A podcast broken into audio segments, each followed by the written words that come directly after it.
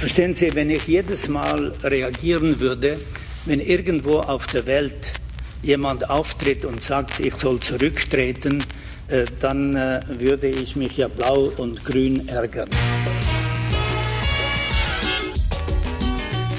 Ich bin stolz, dein Freund zu sein. Ich muss Ihnen einfach auch sagen, es ist schnell ein Rücktritt gefordert. Ohne ihn wäre dieser Prozess nicht in Gang gesetzt worden. Das muss ich in aller Deutlichkeit sagen. Colinas Erben. Der Schiedsrichter-Podcast.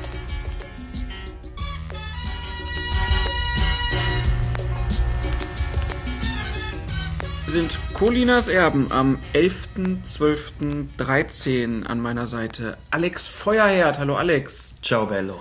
Und hier der größte Fan der Überbayern, Klaas Rehse. Und wir sprechen natürlich, wo wir bei den Bayern sind, direkt über die Champions League. Was war das heute für ein Spiel? Ich möchte nicht über gestern reden. Ach, du willst über heute reden. ja, komm, lass uns kurz über gestern reden. Es war doch, war doch eigentlich alles klar. Und dann äh, wurde Bayern ja total verpfiffen, oder? Das habe ich gelegentlich auch gelesen, ja. War doch klar. Dämliches Ding von Dante, was geht er da so hin? Das ist natürlich ein Ding gewesen, wo man sagt, das nimmt dann der Stürmer dankend an. Aber der Boateng wurde doch gefault da beim dritten. Andernfalls hätte er nicht über den Ball getreten. Nee, das niemals. So sieht's aus, liebe Leute, so sieht's aus. Aber heute wurde, gnadenlos verpfiffen worden. heute wurde Boateng verlängert, habe ich gelesen. Das ist der Vertrag. Ähm, er selbst hat das, glaube ich, nicht nötig. Ich habe gedacht 1,96 dann jetzt statt 1,92. Da muss man das Bett ausbauen. Ja, hat der Kicker aber so geschrieben. Zurück zum Sport. Galatasaray Istanbul gegen Juventus Turin. Gestern nach 31 Minuten abgebrochen wegen Schneefalls. Da gab es so schöne Zusammenschnitte, wie innerhalb von acht Minuten da wirklich alles weiß war. Und der Schiedsrichter hat sich dann äh, gesagt, hier können wir nicht weiterspielen. Spiel wird abgebrochen. Und heute, ich glaube 14 Uhr war Anpfiff, wurde dann das Spiel fortgesetzt mit Schiedsrichterball. Und wir waren was erstaunt, dass nicht die kompletten 90 Minuten äh, nochmal gespielt wurden. Weil wir es so gewöhnt sind, aus dem Bereich des DFB, der Hörer und Twitterer Felix, bei Twitter zu finden als Unterstrich Fakes, also F-E-I-X, hat es erstmal darauf aufmerksam gemacht, dass es ja in der Saison 2007, 2008 dieses Spiel zwischen Nürnberg und Wolfsburg gegeben hat, das wegen Regens oder wegen Unbespielbarkeit des Platzes in Folge von Regen abgebrochen werden musste und dann komplett wiederholt worden ist.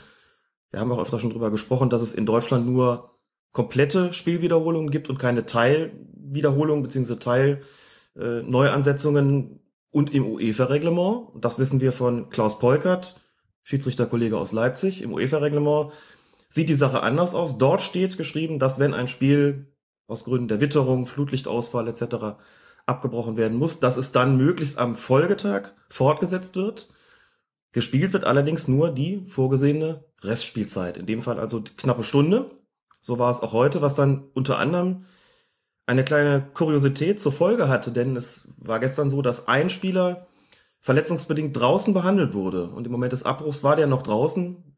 Dementsprechend darf der dann ja erst nach der Spielfortsetzung das Feld wieder betreten. Also musste der, wiewohl wieder fit, warten, bis der Schiedsrichterball ausgeführt war und dann durfte er erst das Feld betreten. Solche Kleinigkeiten passieren dann eben auch, aber wir merken uns, DFB, komplette Neuansetzung und bei der UEFA wird nur die Restspielzeit nachgeholt. Und bei einem Punkt war der Schiedsrichter dann aber ein bisschen inkonsequent, denn diese Verletzungspause von Eboe hat vorher wohl eine ganze Weile gedauert. Gestern hat er heute nicht ab nachgespielt, hat direkt nach 45 Minuten Feierabend gemacht. Hätte er dann wohl nachspielen lassen sollen, beziehungsweise müssen. Weiß nicht, ob sich äh, Juventus Turin ernsthaft jetzt darüber beschwert. Sie ähm, haben das Spiel ja verloren und müssen jetzt in der Europa League weitermachen. Aber das sind dann vielleicht auch diese speziellen Bedingungen, die dann dazu führen, dass man da mal so einen kleinen Fehler macht. Jetzt ist aber heute der Fall, dass das Spiel wieder gestartet wurde. Die mussten da den Platz räumen und augenscheinlich hat man in der Türkei nicht so viel Erfahrung mit Schnee auf Plätzen, denn der Platz sah hinterher aus, als ob der Maulwurf der Bayern jetzt in die Türkei gewechselt wäre. Also völliger Acker. Aus deiner Sicht war das ein Platz, auf dem man ordentlich Fußball spielen konnte? Hätte der Schiedsrichter da nicht auch die Möglichkeit nutzen sollen und sagen, nee, hier spielen wir jetzt nicht weiter? Na gut, das kann man als Zuschauer mal schlecht beurteilen, wenn er nicht vor Ort ist. Es sah in der Tat im Fernsehen so aus, als ob die Bedingungen irregulär gewesen wären. Wir müssen aber gar nicht drum herum reden. Da spielen dann noch andere Faktoren eine Rolle. Und der Hauptfaktor davon ist, dass die UEFA ein massives Interesse daran hat, dass dieses Spiel, sagen wir mal, möglichst zeitnah zu Ende gespielt wird. Wegen des engen Terminkalenders und ich bin mir ganz sicher, dass sie darauf gedrängt hat, dass dieses Spiel auf jeden Fall heute ausgetragen wird, egal wie der Platz aussieht, egal ob regulär oder irregulär. Klar kann man da jetzt argumentieren, müsste nicht eigentlich die Bespielbarkeit des Platzes ein so entscheidendes Kriterium sein, dass man sagt, man lässt es zu einem anderen Zeitpunkt nachholen, aber man weiß, was es für einen Rattenschwanz nach sich zieht. Wenn es zu einem späteren Zeitpunkt nachgeholt wird, müssen die Gäste wieder anreisen, die Zuschauer wiederkommen und so weiter und so fort. Das äh, ist ein großer Aufwand und in diesem Zusammenhang hat man gesagt, wenn es irgend geht, lass spielen. Und so sah das dann phasenweise auch aus. Ja, nicht schön, aber kurios.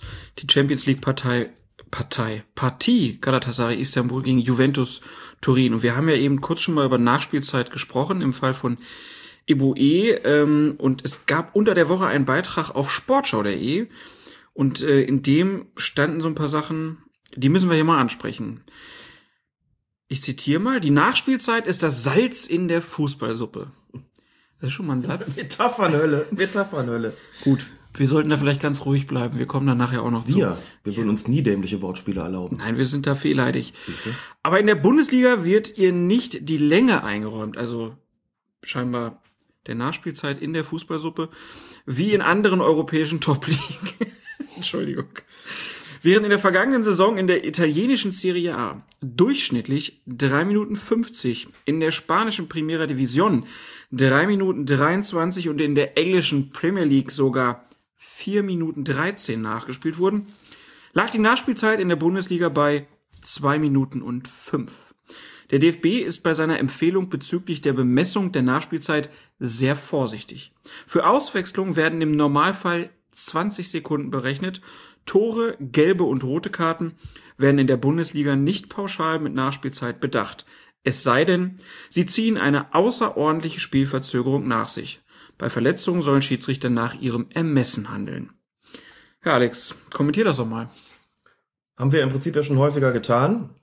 Einfach gesagt, beim DFB geht man davon aus, dass gewisse Ereignisse einfach unverrückbar zu einem Fußballspiel gehören. Insofern das nicht ausufert, soll es eben gar nicht beziehungsweise nur mit einer geringen Nachspielzeit bedacht werden. Ich habe in diesem Artikel auch nochmal nachgelesen. In England werden wohl 30 Sekunden veranschlagt, auch bei Toren, gelben und roten Karten und nicht nur bei Auswechslungen. Also das alles 30 Sekunden in England. So erklärt sich natürlich auch die deutlich längere Nachspielzeit.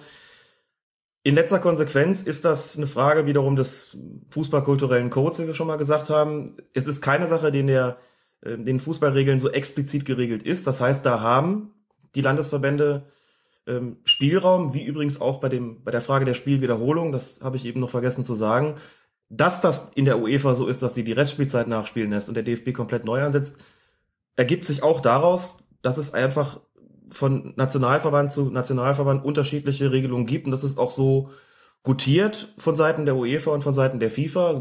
Nicht auszuschließen, dass es da irgendwann mal eine Vereinheitlichung gibt, dass irgendwann mal die FIFA sagt, wir hätten gerne, dass das überall gleich ist. Das heißt, ab sofort werden weltweit bei Spielabbrüchen wird immer die Restspielzeit nachgeholt und nie das komplette Spiel. Das könnte sein, dann wäre der DFB daran gebunden.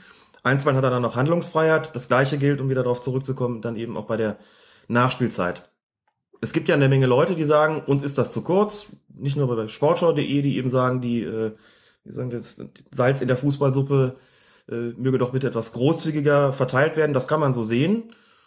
Man kann sich aber durchaus auch auf den Standpunkt stellen zu sagen, wenn das nicht exzessiv ausgenutzt wird durch Torjubel oder durch Spielverzögerung bei äh, diesen Unterbrechungen, belassen wir es einfach dabei.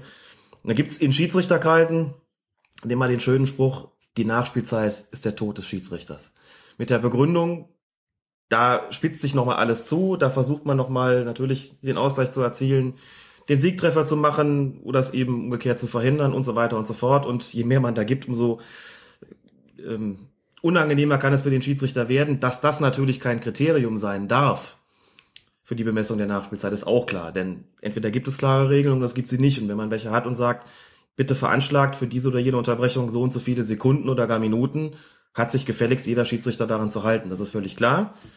Aber da sieht man, wie unterschiedlich das offensichtlich gehandhabt wird. Und ähm, dementsprechend ist das so. Auch da muss man sagen, solange es keine Vorgaben gibt von Seiten der FIFA, keine Anweisung, die dann auch im Regelwerk verankert wird, wird das von Landesverband zu Landesverband beziehungsweise von Nationalverband zu Nationalverband weiter unterschiedlich gehandhabt werden. Ich bin da unentschlossen, muss ich sagen. Auf der einen Seite denke ich, es betrifft ja alle. Also jeder, der im Prinzip weiß, ähm, dass bestimmte Ereignisse wie eben gelbe und rote Karten ähm, oder auch Tore ähm, nicht mit der Nachspielzeit bedacht werden, das betrifft ja alle erstmal gleichermaßen. Wenn es Leute gibt, die sagen, wir hätten das gerne länger, kann ich das auch nachvollziehen. Da müsste man sich drauf einigen und ähm, scheint offensichtlich auch eine Frage der Mentalität zu sein, äh, die im jeweiligen Fußballverband dann herrscht. So viel jetzt in dieser Folge dazu. Wir haben ja auch schon mal eine halbe Folge dazu gemacht. Wer da Ja. nochmal reinhören will, wie das von den Regeln her genau ist, wir werden das einfach bei fokusfußball.de nochmal verlinken. Und so viel soll es dann auch mal zum Einstieg gewesen sein, denn wir haben noch einiges vor. Wir sprechen über das DFB-Pokal-Achtelfinale. Wir sprechen über den 15. Spieltag in der Bundesliga, den 17. in der zweiten Liga. Und dann haben wir natürlich noch jede Menge Fragen bekommen, aber wir legen mal wieder los mit einem uns schon öfter, ja sagen wir, unangenehm aufgefallenen Trainer. Bildet euch selbst eine Meinung. Christian Streich bei Colinas Erben. Ja, wir wurden am Anfang der Saison geschult. Wir hatten eine Schulung. Ähm, muss darum gehen, wenn dann einer aktiv zum Ball geht. Genau wie ich sage, ist kein Abseits, aber bei Freiburg war es Abseits. Und dann nehmen wir das so und sind ruhig. Wie immer. Oder wie fast immer. Und bei Freiburg gilt das nicht, ist sozusagen zusammengefasst. Der O-Ton von Christian Streich, der sich nach dem Spiel Freiburg gegen Bayer Leverkusen von Schiedsrichter Thorsten Kienhöfer und seinem Team schlecht behandelt fühlte. Wollen wir nochmal drüber sprechen, über diese Äußerung nach dem Spiel, oder lassen wir es an dieser Stelle? Weil wir haben ja letzte Woche auch über Fee gesprochen, haben dann auch die Kommentare bekommen, naja, man sollte das ja nicht überbewerten. man sollte es nicht überbewerten, aber in einer gewissen Häufigkeit, wenn solche Sachen vorkommen, muss man dann schon darüber sprechen. Und ich empfinde es als sehr unangenehm, wenn Christian Streich so spricht. Es ist ja nicht zum ersten Mal passiert. Wir kommen gleich darauf zu sprechen, wie sich die Sache inhaltlich darstellt. Aber das eine ist, eine Fehlentscheidung zu kritisieren und zu sagen, das hätte der Schiedsrichter aus meiner Sicht anders machen müssen. Was anderes ist es zu sagen oder doch deutlich zu suggerieren, dass man quasi systematisch benachteiligt worden ist. Das habe ich aus seinen Worten durchaus rausgehört. Nicht nur ich, es gab einen, einen recht äh, deutlichen Kommentar auf elfreunde.de. Ähm, Genau, Alex Raak hat da geschrieben, unter anderem Christian Streich ist ein schlechter Verlierer, schnell beleidigt und wittert überall Verschwörung gegen seinen Verein. Sein Kleinkrieg gegen die deutschen Schiedsrichter ist nicht nur anstrengend, er ist auch unverhältnismäßig. Streich wirft den Schiedsrichtern indirekt vor, systematisch gegen den SC Freiburg zu pfeifen. So darf vielleicht der Fan auf den Rängen denken und reden, nicht aber ein Vollprofi, der genau wissen sollte, welche Reaktion er mit solchen Aussagen bei seinem Anhang auslöst. Würdest du dich Alex Raak anschließen? Ja, da würde ich mich anschließen. Das gefällt mir auch überhaupt nicht. Das geht tatsächlich in den Bereich der Verschwörungstheorie. Da hat sich ein Trainer besser unter Kontrolle zu halten. Wie gesagt, überhaupt nichts dagegen, wenn ein Trainer emotional reagiert und sagt, das war ein Fehler, das hätte dem Schiedsrichter nicht passieren dürfen. Der darf auch gerne sagen, dass ihn die Häufung von Entscheidungen gegen seine Mannschaft stört oder er den Eindruck hat, dass es so ist, aber zu suggerieren, dass die Schiedsrichter das mehr oder weniger absichtlich machen, geht überhaupt nicht. Er hat ja auch keinerlei Belege dafür. Wir werden gleich darauf auf die Szene zu sprechen kommen, um die es in diesem Fall ging, aber das ist jetzt in dieser Saison, glaube ich, schon das dritte Mal gewesen, dass er sich so oder ähnlich äußert. In der vergangenen Saison gab es das auch einmal und das ist mir ehrlich gesagt ein bisschen zu viel. Und dann darf man das auch kritisieren, so sympathisch er bei vielen rüberkommt, was die Schiedsrichter betrifft, kann ich das nicht bestätigen und das empfinde ich, wie gesagt, als ähm, unangemessen und störend. Dann lass uns über die Szene sprechen, die ihn so aufgeregt hat. Unser Hörer DJ Gauss hat eine Frage dazu formuliert. In der 82. Minute köpft ein Freiburger Spieler aus dem Halbfeld den Ball in Richtung Tor. Zum Zeitpunkt der Abgabe Steht ein Freiburger klar Abseits und der Ball geht grob in die Richtung dieses Spielers. Allerdings kommt der Ball viel zu kurz, circa vier Meter vor dem Stürmer, kommt ein Leverkusener an den Ball und verlängert ihn unglücklich.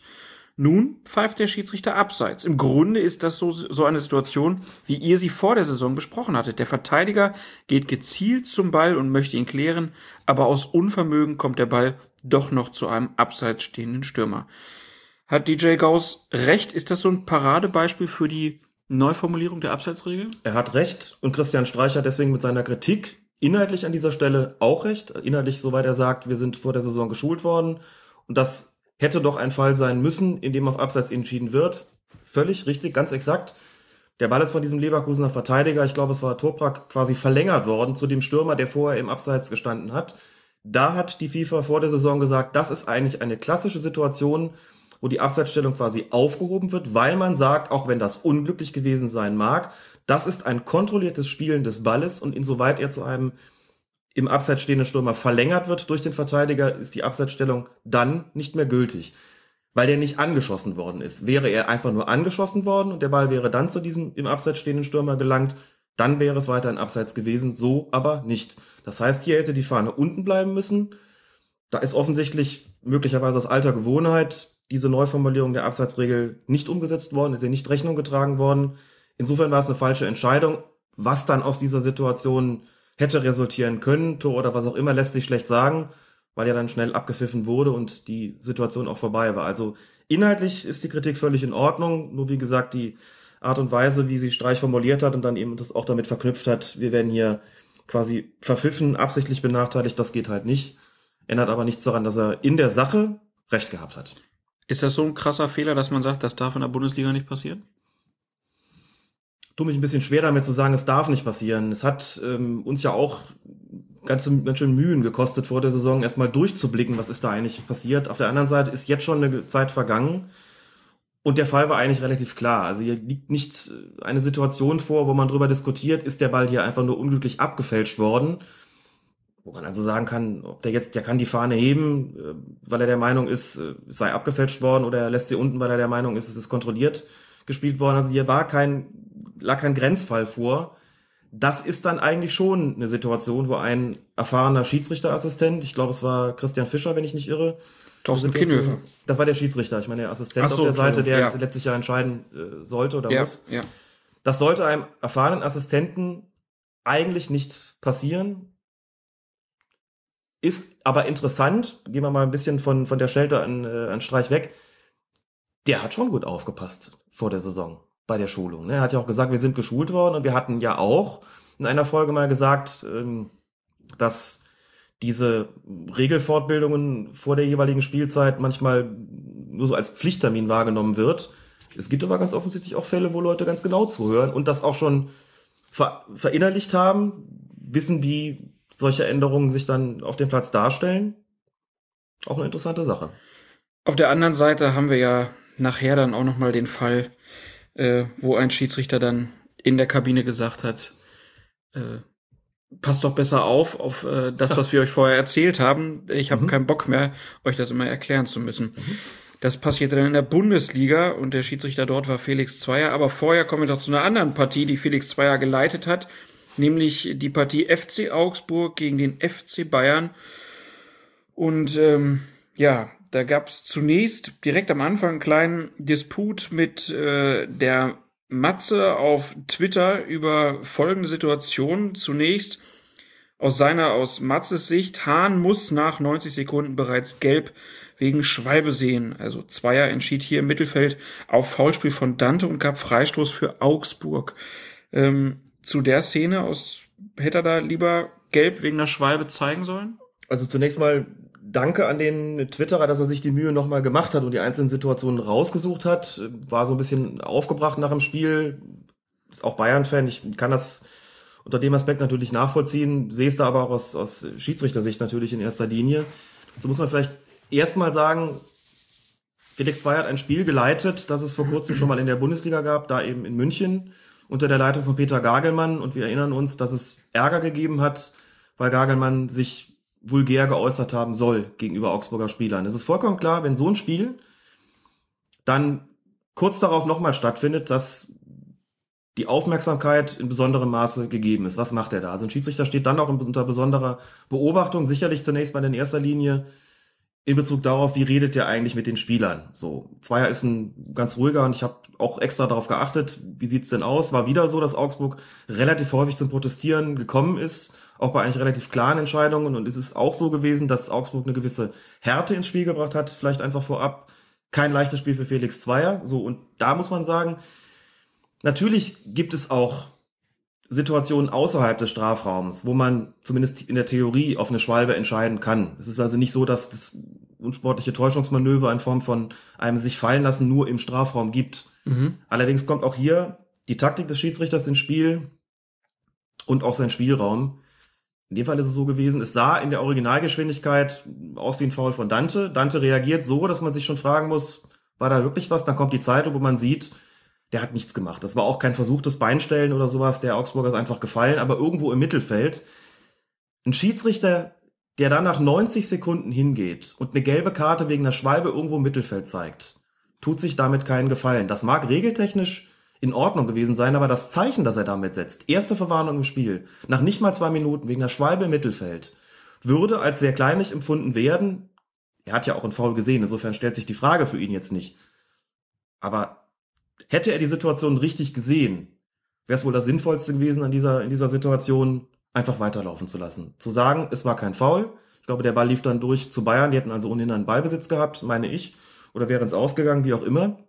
Statt da auf Schwalbe zu erkennen. Das macht man eigentlich nur in Situationen, die erstens wirklich glasklar sind und wo man wirklich jeder sagt, das ist eine Frechheit, den Schiedsrichter so täuschen zu wollen.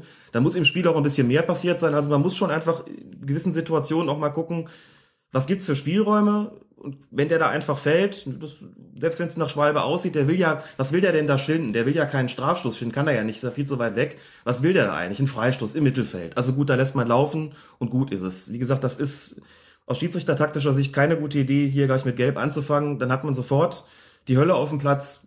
Deswegen wäre hier weiterspielen die richtige Entscheidung gewesen. Und er bestraft den Spieler ja im Prinzip auch klarer damit, wenn der dann da einfach am Boden liegt und die ja. gegnerische Mannschaft kommt in Gegenangriff, genau. dann ist das ja vielleicht schon Strafe genug. Dann kommt der zweite Hinweis von äh, Matze. Das Foul von Hitz gegen Robben fällt unter die Kategorie grobes Foulspiel oder brutales Spiel. Es hätte einen Platzverweis geben müssen. Dabei ist es egal, ob der Ball noch im Spiel ist oder nicht. Ich glaube, die Szene haben die allermeisten unserer Hörer jetzt mhm. vor Augen, wurde ja hoch und runter gezeigt. Arjen Robben steht im Abseits. Es wird, glaube ich, auch gepfiffen. Arjen Robben spielt weiter und wird dann von dem Torwart der Augsburger Marvin Hitz mal so richtig umgelegt. Da gilt es zunächst mal mit einem kleinen Mythos aufzuräumen. Es ist vielfach behauptet worden, insbesondere in den Medien, es sei schon sekundenlang abgepfiffen gewesen. Die einen haben dann gesagt, das macht die Sache von Hitz nur noch schlimmer. Die anderen haben gesagt, warum läuft der Robben da eigentlich weiter, wenn schon gepfiffen ist? Ich habe es mir nochmal angeguckt, da war mitnichten schon seit Sekunden gepfiffen. Der Assistent hat die Fahne gehoben. Es hat aber noch einen Moment gedauert, bis Zweier gepfiffen hat. Und relativ kurz nach dem Pfiff, Sekundenbruchteile. Später kommt es dann äh, zu diesem harten Einsteigen von Hitz gegen Robben. Die waren beide noch sozusagen in dem Modus drin. Wir werden gleich noch einen O-Ton hören von, von Marvin Hitz, der auch sagt, ich habe geglaubt, es ist abseits, habe dann gesehen, Robben spielt weiter. Daraufhin bin ich dann hingegangen. Wenn man O-Töne anmoderiert, muss man sie auch abspielen. Dann machen wir das doch jetzt einfach. Wir hören mal rein. Marvin Hitz hat sich zum Foulspiel an Ian Robben geäußert. Ja, es ist eine ganz unglückliche Situation. Ich habe zuerst gedacht, es ist abseits. Dann sehe ich, dass er weiterspielt, dass das Spiel weitergeht und starte nochmal durch und dann treffe ich ihn natürlich. Also es tut mir natürlich auch leid. Das war, das war so nicht gewollt.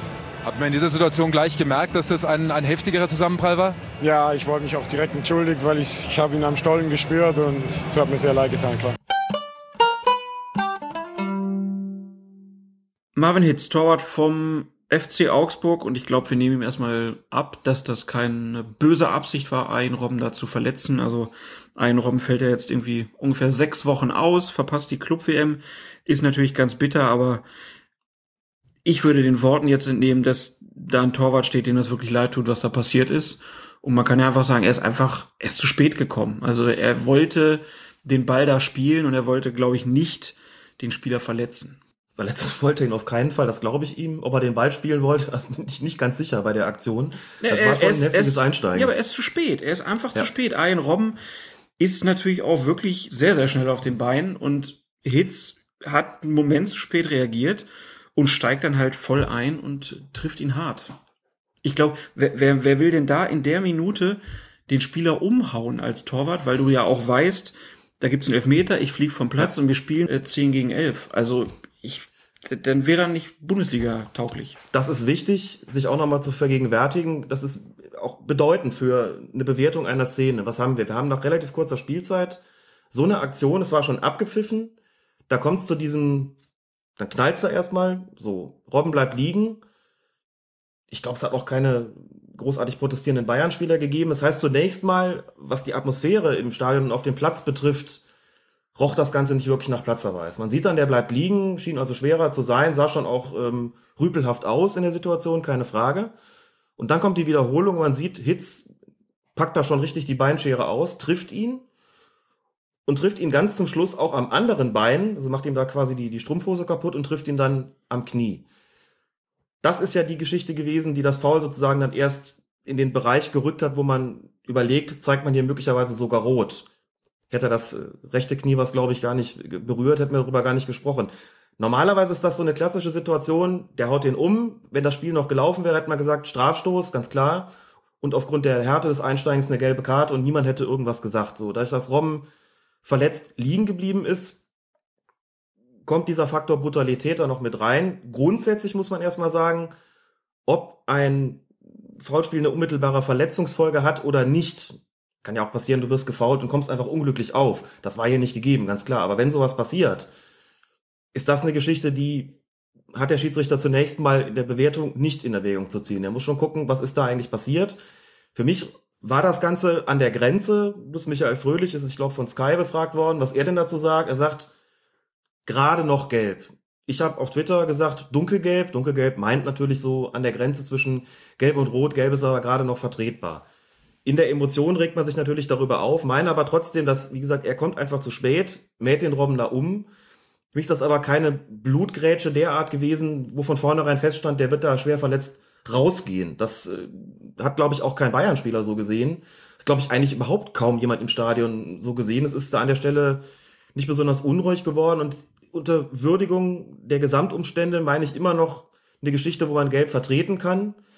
Wenn der den da rausschmeißt nach einer Viertelstunde, in einer Situation, die schon abgepfiffen ist, das hätte, glaube ich, unter taktischen Aspekten Schwierigkeiten gegeben, weil alle gesagt hatten, boah, ist aber eine harte Entscheidung. Nach einer Viertelstunde wegen sowas trifft er die nicht ein, eigentlich eher unglücklich, weil er zu spät kommt? War das wirklich quasi der, ein Foul mit Vorsatz, den ich verneinen würde? Und da nehme ich jetzt seine, seine Reaktion auch vollkommen ab und seine Entschuldigung natürlich auch. Also aus Schiedsrichtersicht nach einer Viertelstunde so eine Aktion, die schon abgepfiffen war und die beiden spielen irgendwie weiter und es knallt, da zeigst du gelb und gut ist und alle sind damit ja in dem Moment auch zufrieden. So. Und deswegen verteidige ich die Entscheidung des Schiedsrichters. Wir nehmen ja auch seine Perspektive ein. Natürlich wäre Rot nicht falsch gewesen. Wie gesagt, das meint Fröhlich auch, wenn er sagt, gerade noch vertretbar. Gerade noch vertretbar klingt immer so ein bisschen nach dem Wunsch, hättest du doch mal die, die andere Karte gezogen hätte man zweifellos vertreten können, für mich aber trotzdem noch, wie gesagt, unter Würdigung der gesamten Umstände und der, der vergangenen Spielzeit, des Spielcharakters bis dahin, okay, da gelb zu zeigen. Und man kann es ja nicht oft genug sagen, wir haben ja die Zeitlupe ja. und sehen, wie Hitz da mhm. ihn trifft. Der Schiedsrichter sieht nur, dass die beiden da zusammenrasseln. Und er kann ja nicht genau sofort erkennen, er ist ja, ja kein, kein Arzt, äh, warum der Spieler jetzt verletzt auf dem Boden Und das ist wichtig, der kann nicht hingehen, das muss man auch nochmal sagen. Wir wissen das ja auf der Grundlage der Zeitlupe. Aber wenn der, wenn Felix Zweier das jetzt nicht genau gesehen hat und geht hin und sieht, der Robben blutet, jetzt zeige ich deswegen mal rot. Das geht nicht, das darf er nicht. Er muss es dann schon auch klar gesehen haben. Der kann ja auch aus, was weiß ich, der kann blöd gefallen sein oder was auch immer. Dann, dann passiert es, damit er da blutet. Ähm, das weiß der Schiedsrichter in der Situation vielleicht gar nicht, der Assistent auch nicht und das meine ich damit, dass er sozusagen die, die unmittelbare Verletzungsfolge nicht so ohne weiteres in seine Entscheidungsfindung einbeziehen darf, jedenfalls nicht. Sagt dem Motto, ich weiß noch nicht, was ich gebe. Oh, der blutet, der ist verletzt, dann zeige ich mal rot. So geht das als Schiedsrichter nicht.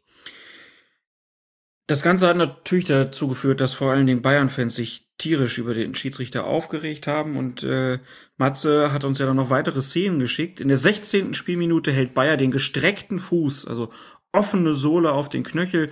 Auch das kann man als grobes Foulspiel sehen. Wieso es aber nicht mal gelb gibt, ist total unverständlich. Man muss dazu sagen, hier hat Felix Zweier dann lediglich auf Freistoß für die Bayern erkannt. Das ist die Situation, bei der der geschätzte Twitter-User RCKH immer schreibt, Ribéry hätte. Damit meint er, Ribéry hätte rot bekommen. Es spielt an auf eine Szene im Champions League Halbfinale zwischen Bayern München und Olympique Lyon im Jahr 2010.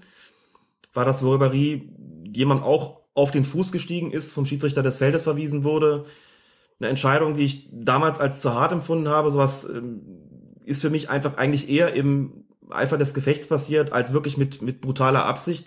Würde ich hier auch so sehen. Ich hatte dem Twitter-User der Matze geantwortet, dass ich eigentlich alle Situationen anders sehe als er, die er hier aufgeschrieben hat, auch die, die noch folgen werden. An der Stelle muss ich mich korrigieren, nachdem ich es jetzt nochmal gesehen habe. Das ist eine Situation gewesen, da hätte es gelb geben sollen. Er steigt ihm tatsächlich auf den, auf den Fuß, bleibt auch im Moment drauf stehen. Auch das sieht in der Zeitlupe immer noch ein bisschen wilder aus. Nochmal, wenn man die Zeitlupe guckt, hat man das Gefühl, der steht ihm da eine gefühlte halbe Stunde auf dem Fuß. In der Originalgeschwindigkeit ist es natürlich nur ein kurzer Zeitabschnitt. Aber trotzdem ein Einstieg von, von Bayer, wo dem ich jetzt auch sagen würde, okay, das wäre eigentlich eine gute Möglichkeit gewesen, gelb zu zeigen. Damit komme ich eben, komme ich dem Twitter-User auch insoweit entgegen, als er sagt, naja, wenn ich dann als Schiedsrichter die Karten nicht auspacke, muss ich mich nicht wundern, wenn die Spieler weitermachen. Damit hat er natürlich im Prinzip nicht Unrecht. Also da ist vielleicht eine Gelegenheit liegen gelassen worden. Muss allerdings auch dazu sagen, dass äh, die Bayern selbst, auch dazu ähm, vielleicht später noch ein bisschen mehr, das glaube ich gar nicht als so wahnsinnig wild empfunden haben. Das ist aus, aus Schiedsrichter-taktischer Sicht nicht ganz unbedeutend, denn ich muss ja auch ein bisschen gucken, wie, was tut sich auf dem Platz? Muss ich meine Linie ändern? Muss ich kleinlicher pfeifen? Und das äh, hängt schon auch immer ein bisschen damit zusammen, wie verhalten die, halten die Spieler sich auf dem Platz? Wird das Ganze aggressiver? Wird es wilder? Muss ich gegensteuern? Wenn das nicht der Fall ist, habe ich noch vielleicht einen etwas größeren Spielraum. Möglicherweise hat er deswegen nach 16 Minuten sich auch gedacht, ich gebe hier nur Freistoß. Aber wie gesagt, im Nachhinein, das war gelb. Nächster Aufreger. Matze schreibt, in der 43. Minute wird Müller im Strafraum von hinten umklammert und zu Boden gerungen, gemäß den Regeln ein Elfmeter. Ja, war mir nicht so klar, auch nach der Zeitlupe nicht. Da geraten schon zwei irgendwie aneinander, Müller fällt irgendwie. Das muss schon klarer sein, ne? Also sicherlich hat der Augsburger Spieler da was gemacht. Sicherlich hat Müller auch ein bisschen das Ganze genutzt, um dann da niederzusinken. Hier konnte ich zumindest nicht klar erkennen, dass das Klammern ursächlich für seinen Fall gewesen ist. Sowas ist kein klarer Strafstoß. Und deswegen wird ein Schiedsrichter in so einer Situation laufen lassen. Für mich eine nachvollziehbare Entscheidung, da nicht auf den Punkt zu gehen. Letzter Aufreger von Matze. In der 80. Spielminute wird Rafinha von Ostscholek von hinten klar umgestoßen, während der Ball nicht im Spiel ist. Rafinha macht zwar durchaus etwas Theater daraus, aber die Aktion ist schon nah an der Tätlichkeit. Der Schiedsrichter gab nicht mal gelb. Das war so eine Situation, da habe ich im Spiel gar nicht so mitgekriegt, was der da so gemacht hat. In der Zeitlupe kann man dann schon sagen, ja, äh, gut, da haben die Hände von ihm nichts zu suchen. Warum macht er das? Klar, weil Rafinha den Ball hält, den Augsburger geht das nicht schnell genug, dann kommt er, umklammert ihn von hinten, will ihm zumindest vordergründig den Ball abnehmen, beide fallen hin, Rafinha bleibt noch liegen, entlockt dann dem Kommentator Steffen Siemen den Kommentar, oh, jetzt hat er sich aber wehgetan, so, das sah auch wirklich nach Theater aus und war es natürlich auch taktisch muss ich übrigens sagen, in so einer Situation immer schlecht als Spieler, so derartig äh, einen auf äh, Schauspieler zu machen. Kommt nicht gut, wird den Schiedsrichter im Zweifelsfall erst recht nicht dazu animieren, äh, da in die, die Hosentasche zu greifen oder wo auch immer die rote Karte dann sitzen mag. Eine Aktion, die ein bisschen Hektik ins Spiel gebracht hat, da kann man möglicherweise über eine gelbe Karte nachdenken, aber für mich niemals eine, eine rote. Da ist das auch nicht nah an der Tätigkeit gewesen. Der umklammert den von hinten, da ringt, da ringt man bis um den Ball. Das ist im maximalen Fall eine Unsportlichkeit, aber auch hier bin ich eigentlich damit einverstanden, gerade nach dem Theater, das Rafinha da gemacht hat, zu sagen, pass mal auf, Jungs, hört mit dem Quatsch auf. Jetzt machen wir hier weiter und dann ist es gut und beide gehen so aus der Situation raus. Zweier hat sie auch angesprochen, das war für mich in der Situation ehrlich gesagt auch genug. Also eine rote Karte habe ich hier überhaupt nicht gedacht. Gelb kann man geben, muss man aber auch nicht zwingend. Jetzt haben dieses Spiel ja vielleicht ein paar von unseren Hörern gesehen, mal in kompletter Länge. Und es gab ja durchaus die Kritik, dass Felix Zweier das Spiel nicht im Griff hatte. Also, dass die Augsburger schon ordentlich zur Sache gehen konnten. Ähm, aus deiner Sicht hat Felix Zweier da bisschen zu sehr laissez-faire gemacht? mir hat seine gesamte Linie eigentlich gefallen. Und das war am Spieltag so, das ist jetzt immer noch so, dass wenn man jetzt eben sagen kann, gab es eine Aktion, wo Bayer hätte verwarnt werden müssen. Ich habe jetzt in der Linie ehrlich gesagt nicht die Fehler gesehen, von denen ich sagen würde, die haben dazu beigetragen oder haben, also waren ursächlich dafür, dass das Spiel nochmal an Härte gewonnen hat, weil die Augsburger das in irgendeiner Form ausgenutzt haben. Ja, sie haben Härte reingebracht. Die allermeisten Aktionen, auch wenn man das vielleicht als Bayern-Fan in der, im Spiel selbst in der Situation dann anders empfindet, allermeisten Aktionen waren aber immer noch im Rahmen, nicht so, dass man das zwingend abpfeifen muss. Hatte insgesamt auch nicht das Gefühl, dass eine Eskalation droht. Dazu hätte auch gehört, dass die Bayern irgendwann mal sich überlegt hätten, gut, jetzt halten wir mit denselben Mitteln dagegen. Das ist zwar ohnehin nicht ihr Stil, muss man sagen, aber trotzdem gibt es ja solche Spiele. Man merkt, der eine bringt Härte rein, der andere erwidert das. Es schaukelt sich so ein bisschen hoch.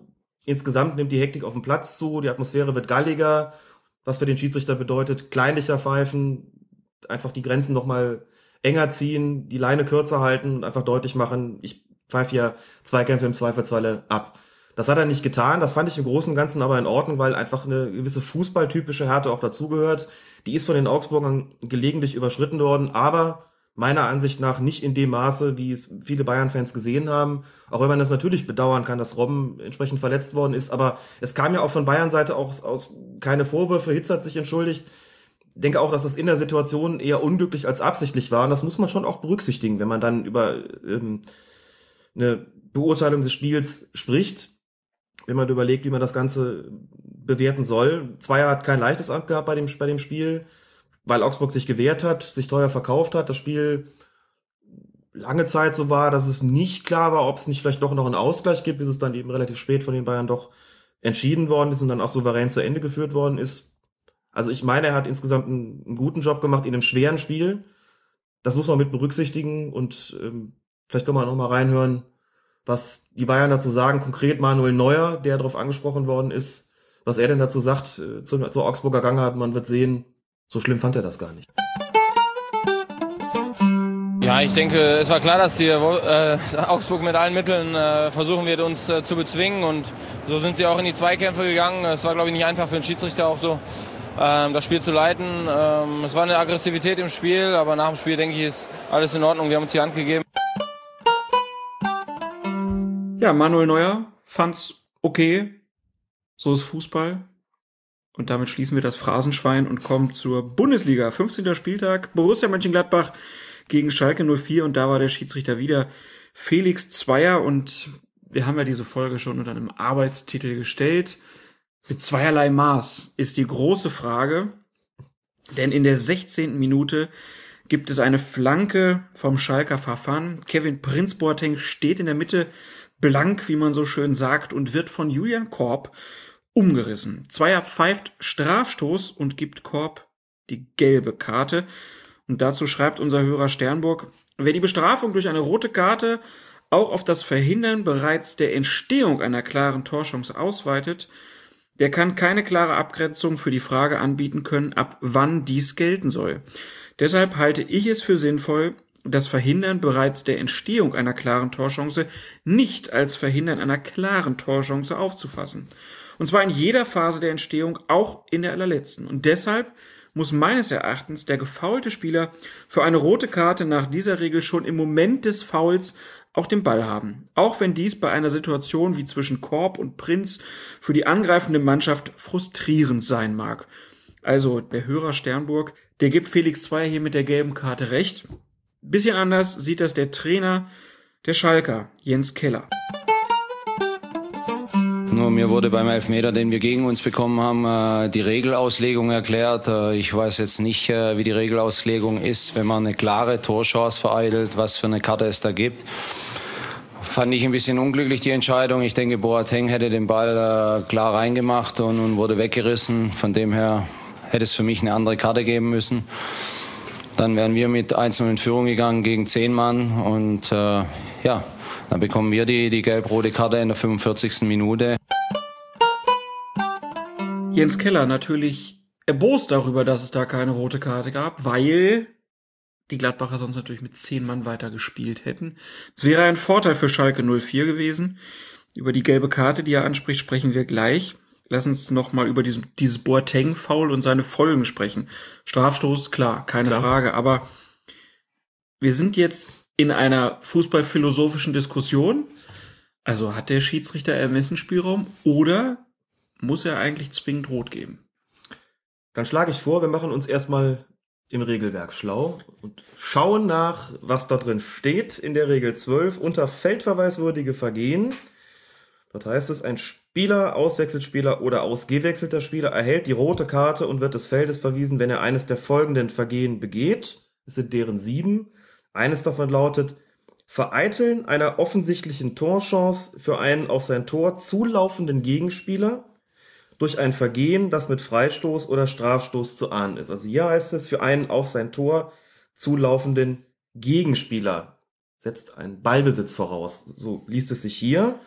Also es es, das heißt ja, also in der Szene war es ja so, dass Boateng den Ball nicht am Fuß führte, hatte nicht Ballbesitz. sondern es ist Genau. eine Flanke und er kommt sozusagen gar nicht an diesen Ball. Genau, er hatte keinen Ballbesitz, Es ist also nicht dieses Ding, der Spieler, der frei durch ist, nur noch den Torwart vor sich hat und dann von hinten umgemäht wird, wo jeder sagt, ja klar, Notbremse, kein Ding. Er wäre eben mit an Sicherheit grenzender Wahrscheinlichkeit an den Ball gekommen. Das ist jetzt die Frage, die es zu klären gilt. Wie gesagt, hier steht zunächst mal in den Regeln drin, für einen aufs Tor zulaufenden Gegenspieler, bedeutet also, der muss Ballbesitz haben.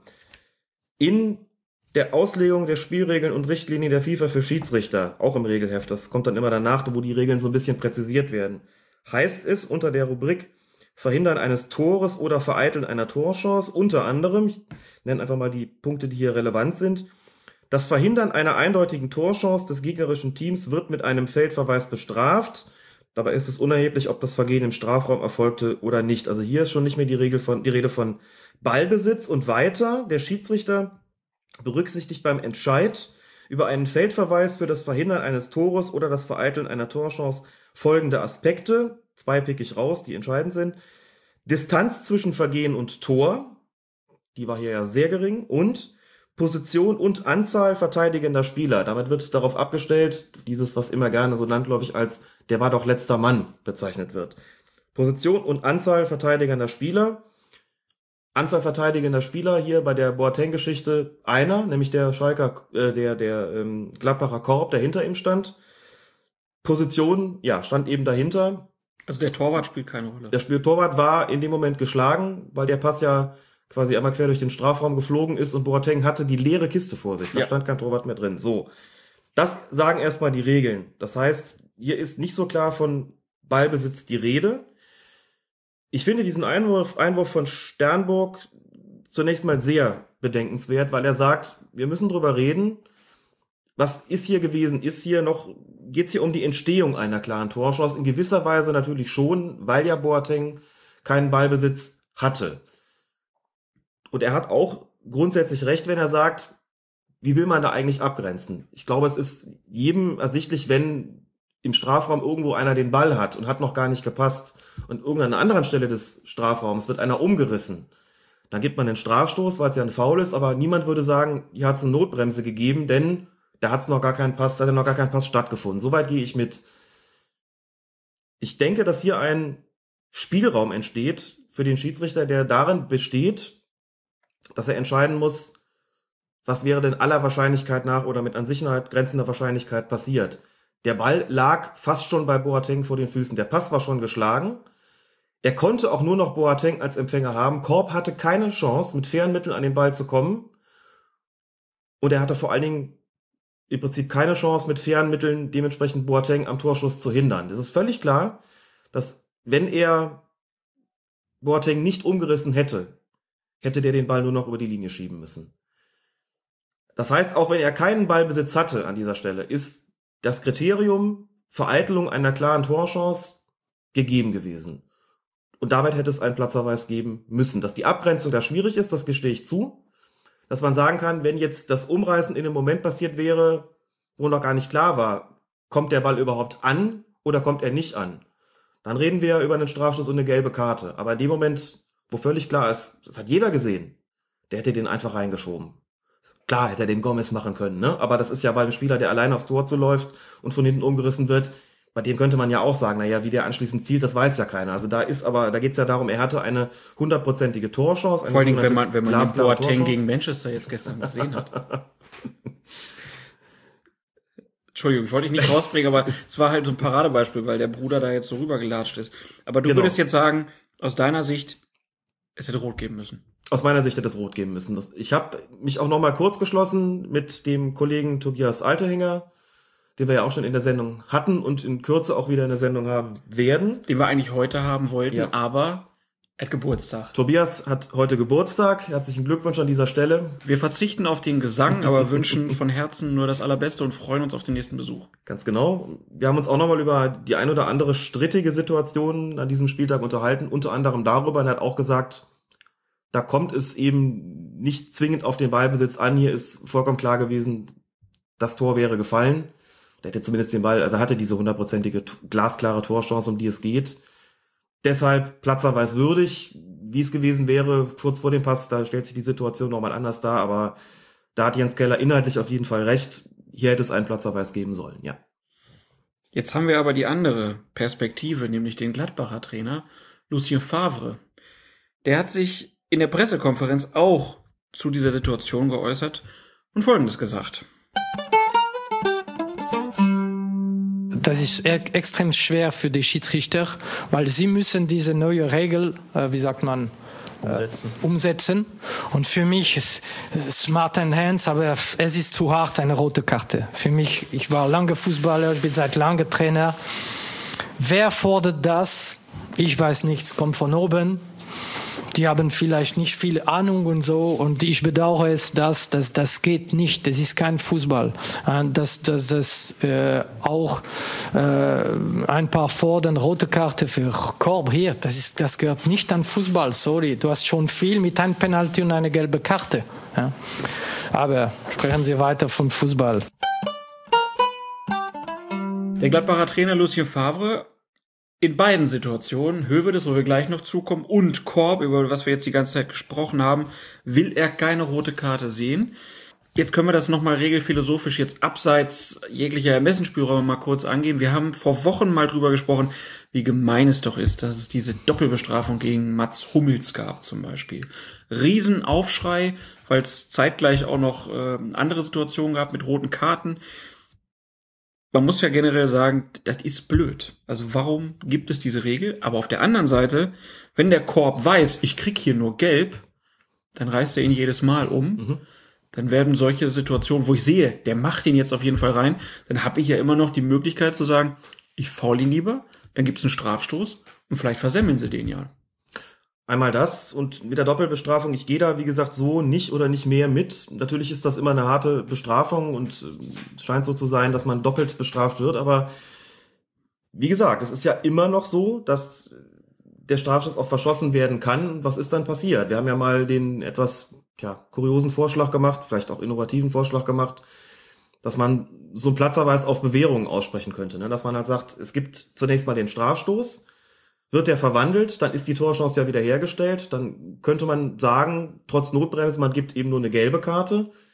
Immer unter der Voraussetzung, dass das Foul an sich nicht so hart gewesen ist, dass es rot erforderlich macht, klar. Gibt man also quasi eine gelbe Karte, wird der Strafstoß nicht verwandelt. Spielen die mit einem Mann weniger weiter, wenn man sagt, der hat es ja erfolgreich äh, vermocht, das Tor oder die klare Torchance zu verhindern.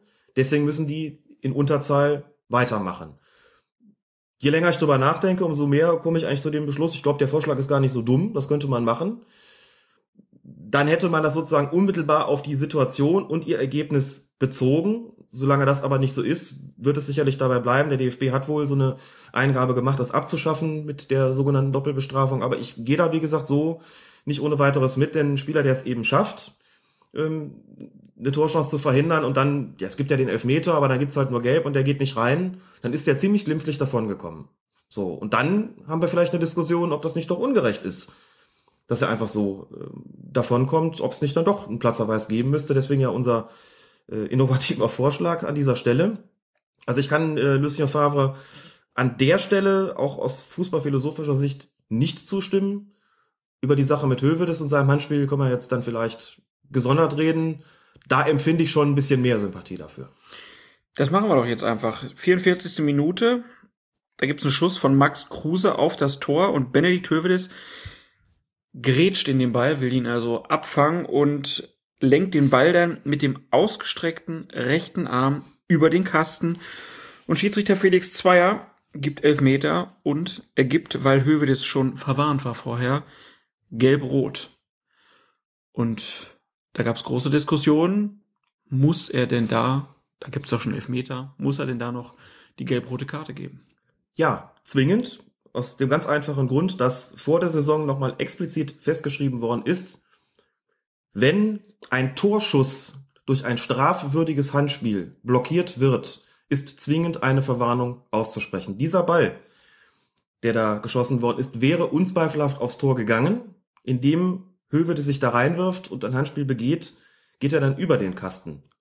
Wenn der Schiedsrichter zu dem Ergebnis kommt, dass es ein strafwürdiges Handspiel ist, indem er beispielsweise argumentiert, Hövedes hat sich hier einer unnatürlichen Handhaltung schuldig gemacht, seine Körperfläche vergrößert, was auch immer, und ich teile diese Einschätzung, denn genauso war es.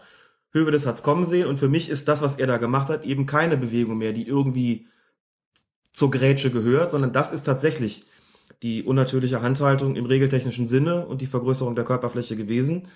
Da muss er nicht nur Strafstoß geben, sondern dann ist auch eine Verwarnung vonnöten und wenn er schon gelb hat, gibt's halt gelb-rot. Das heißt, regeltechnisch korrekt und sauber entschieden.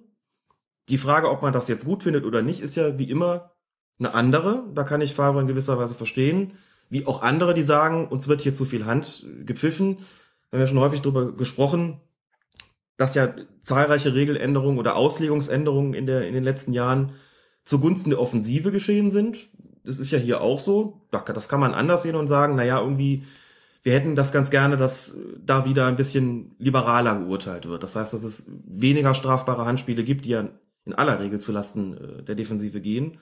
Das kann ich in gewisser Weise verstehen. Dafür habe ich auch vielleicht eine gewisse Sympathie.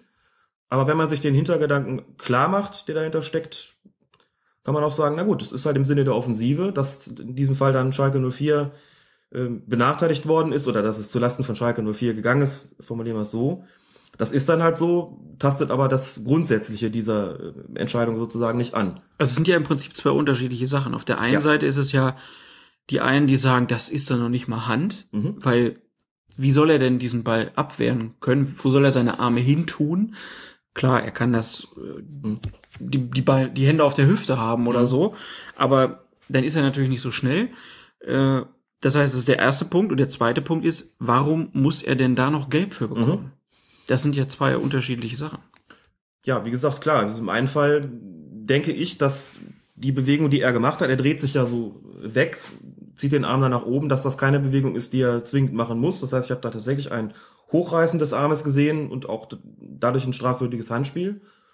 Und nochmal, wenn man sagt, bei, bei der Blockade eines Torschusses durch ein strafwürdiges Handspiel muss es eine Verwarnung geben, hat der Schiedsrichter auch hier richtig entschieden. Ne? Dann müsste man sagen, nee, man ich meine jetzt noch nicht raus. richtig, sondern genau. Also du würdest es gern so lassen. Das würde ich so lassen. Da bin ich schon der Meinung, dass es korrekt ist zu sagen, wenn ich auf strafwürdiges Handspiel entscheide, sagen dadurch wird ein Torschuss blockiert, dass man dann zwingend gelb geben muss. Es sei denn, es wird eine klare Torchance verhindert, dann gibt man sogar rot, klar. Da gehe ich mit zu sagen, dann ist gelb auch vorgesehen. Ja, und das ist ja der Fall gewesen. Durch diese Bewegung wurde der Ball übers Tor gelenkt. Ich weiß nicht, ob der Torwart sonst noch dran gekommen wäre. Finde ich eine nachvollziehbare Entscheidung. Also würdest du schon sagen, dass Felix Zweier in diesem Fall mit zweierlei Maß gepfiffen hat? Ich tue mich schwer mit dem Begriff zweierlei Maß, weil zweierlei Maß auch ähnliche Vergehen voraussetzt oder gleichgelagerte Vergehen, wo man sagt, einmal hat er so entschieden, einmal hat er so entschieden. Auf der einen Seite geht es um ein Handspiel, auf der anderen Seite geht es um ein Foulspiel. Ich gebe dir recht, dass es in beiden Fällen einen Platzerweis hätte geben müssen. Ein Fall natürlich gelbrot. Platzerweis war ja eben nur, weil Höwe das schon verwarnt war bei zweierlei Maß würden wir drüber reden, hier hat es einen Foul gegeben und da hat es eins gegeben, da hat es ein Handspiel gegeben und dort auch und in, da hat er unterschiedlich entschieden. Deswegen zweierlei Maß, finde ich, stimmt hier nicht. Er hat ja keine, keine unterschiedlichen Maßstäbe so gesehen angewandt. Er hat im einen Fall aus meiner Sicht den Fehler gemacht, den Platzverweis nicht ausgesprochen zu haben, im anderen Fall aber regeltechnisch völlig korrekt entschieden.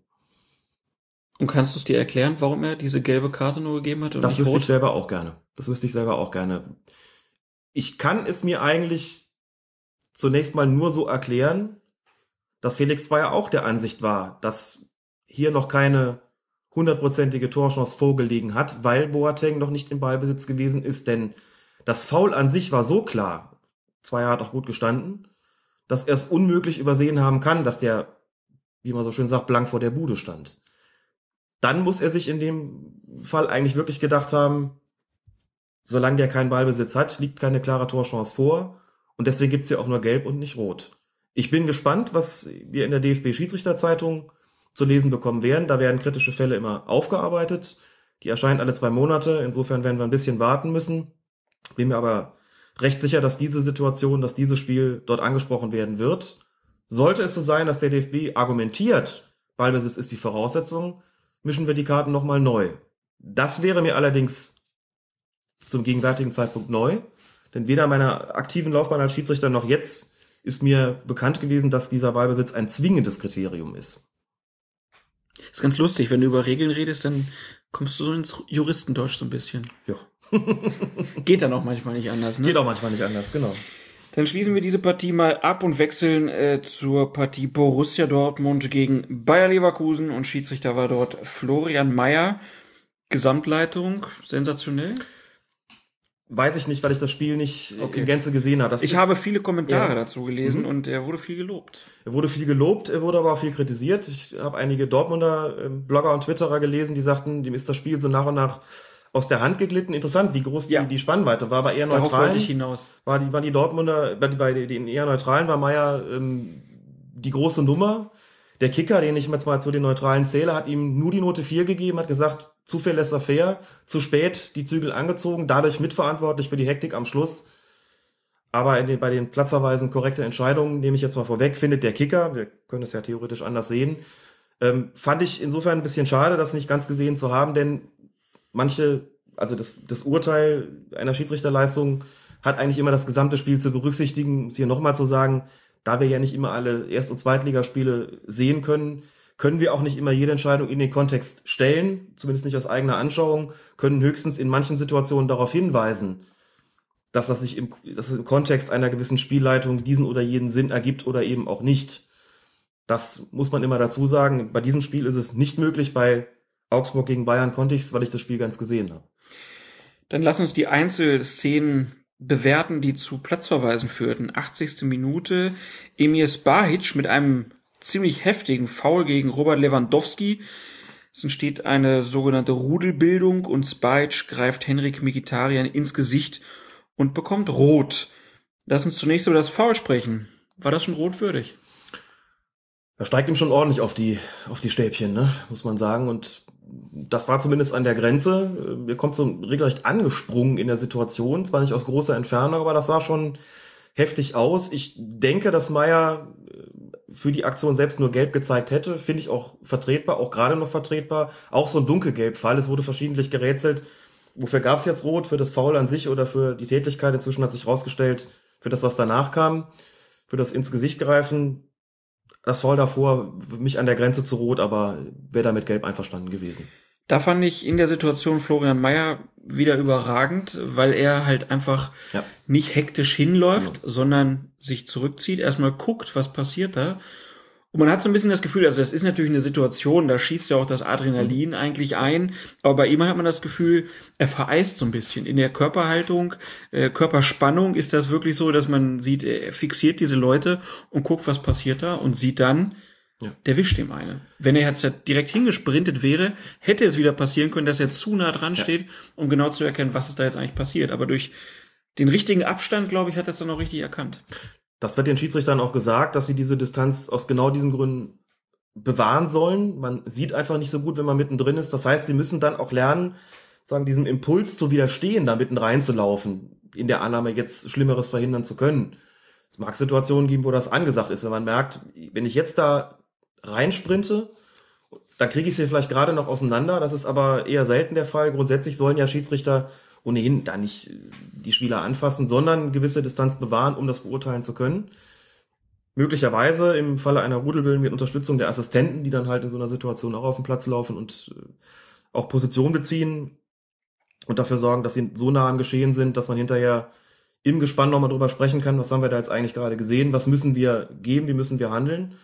Da hat Meier sehr gut ausgesehen und auch mit einiger Ruhe reagiert, dann aber auch irgendwann recht schnell Spike die rote Karte gezeigt. Auch da muss man drüber reden. Es gibt Situationen, da ist es sinnvoll, erstmal abzuwarten, bis sich alle beruhigt haben und dann rot zu zeigen. Und es gibt Situationen, da ist es sinnvoll, sie schnell zu zeigen. Einfach um klarzumachen, hier ist jetzt was passiert. Das muss man situativ entscheiden. Hier kam die rote Karte relativ schnell und ich glaube, das war auch richtig. Hier also die richtige Entscheidung. Ist das eigentlich relevant? Könnte der Meier auch da reinschreiben, ich gebe ihm für die rote Karte, Quatsch, ich gebe für das Foul die rote Karte und danach hat er noch eine Tätigkeit Ja, begangen? kann er machen, klar. Und dann wird die Sperre deutlich verlängert. Dann würde die Sperre verlängert werden, sozusagen, wenn er vorgehabt haben sollte, gelb zu zeigen für das Foul als solches, muss er das nicht mehr tun, wenn danach noch was passiert, was rotwürdig ist. Dann lässt man die Karte einfach stecken, weil sie ja keinerlei äh, Bedeutung dann mehr hat. Ja, klar. Sie würde auch nicht gezählt werden und wenn man gelb auspackte und dann rot, dann würde vielleicht noch im Publikum äh, das Missverständnis entstehen, dass hier einer gelb-rot bekommen hat, wiewohl er noch gar nicht verwarnt war. Ne, Castro hat in der Situation auch gelb bekommen, der die ganze Situation ausgelöst hatte durch einen Foul an Lewandowski, bevor dann anschließend direkt danach äh, Spajic zugelangt hat, erst mit dem Foul und dann eben mit der Tätlichkeit. Es war für mich eine, wir haben ja hier schon ein paar Mal dafür plädiert, wer ins Gesicht langt, muss vom Platz fliegen. Er hat ihn nicht wirklich geschlagen, hat ihm ins Gesicht gegriffen, das Gesicht weggedrückt. Finde ich völlig legitim, völlig in Ordnung, völlig richtig, hier rot zu zeigen, das als Tätlichkeit zu werten. Drei Spieler hat es gegeben, das Sportgericht hat es also auch so gesehen. Dann wechseln wir in die 90. Minute, genauer gesagt 90. plus 2. Da ist ähm, der Dortmunder Sokrates, der nach einer Freistoßentscheidung demonstrativ den Ball auf den Boden knallt. Und weil er schon verwarnt war, gab es von Schiedsrichter Florian Mayer gelb-rot. Da gab es die Kommentare, da muss er doch nicht auch noch gelb-rot zeigen. Es gibt gewisse Verhaltensweisen von Spielern, die sind schwer zu tolerieren. Und es gibt eigentlich eine Faustregel, die relativ klar eingehalten werden sollte. Das heißt, wenn ein Spieler den Ball auf den Boden drischt, also nicht einfach nur so ein bisschen weg, wegwirft, dass man sagt, na gut, lass mal gerade noch durchgehen, sondern demonstrativ auf den Boden knallt, dass da eine Verwarnung kommen muss. Das, weil das als Geste gilt, von der man sagt, das ist unsportlich gegenüber dem Schiedsrichter und das ist zu demonstrativ, das darf nicht ungestraft bleiben. Das war hier der Fall. Man merkt eigentlich sogar an der Reaktion von Sokrates, der guckt zwar leicht genervt, aber eigentlich ist ihm in der Situation auch klar, das war blöd, was er da gemacht hat. Also eine Dummheit, völlig unnötig, zumal das Foul, das er vorher begangen hat, auch eins war. Da darf man sich da nicht so gehen lassen. ähm, Und insofern auch eine, für mich eine nachvollziehbare Entscheidung. Klassischer Fall von merkst du selbst, ne? Wobei das hier eine Situation wäre, da wäre es schon interessant, dann auch den gesamten Kontext des Spiels zu kennen. Als Einzelentscheidung ist sie korrekt und sie wird wahrscheinlich auch im Kontext des Spiels korrekt bleiben. Sollte es so sein, dass Meier zu laissez-faire gewesen ist, äh, bis zu einem gewissen Zeitpunkt des Spiels, wie es ihm verschiedentlich vorgeworfen wurde, dann wäre das vielleicht eine Situation, wo man sagt, naja, das kommt dann halt auch irgendwann mal. Man rechtzeitig die Zügel angezogen, wäre es vielleicht gar nicht passiert, was Sokrates in keiner Weise entschuldigen soll, aber das wäre so eine Entscheidung, die man, ich, die ich gerne in den Kontext auch stellen würde. Als Einzelentscheidung bleibt sie aber in jedem Fall korrekt, denn wie gesagt, das äh, ist so eine Aktion, das macht man nicht und das darf man sich als Schiedsrichter dann eigentlich auch nicht gefallen lassen.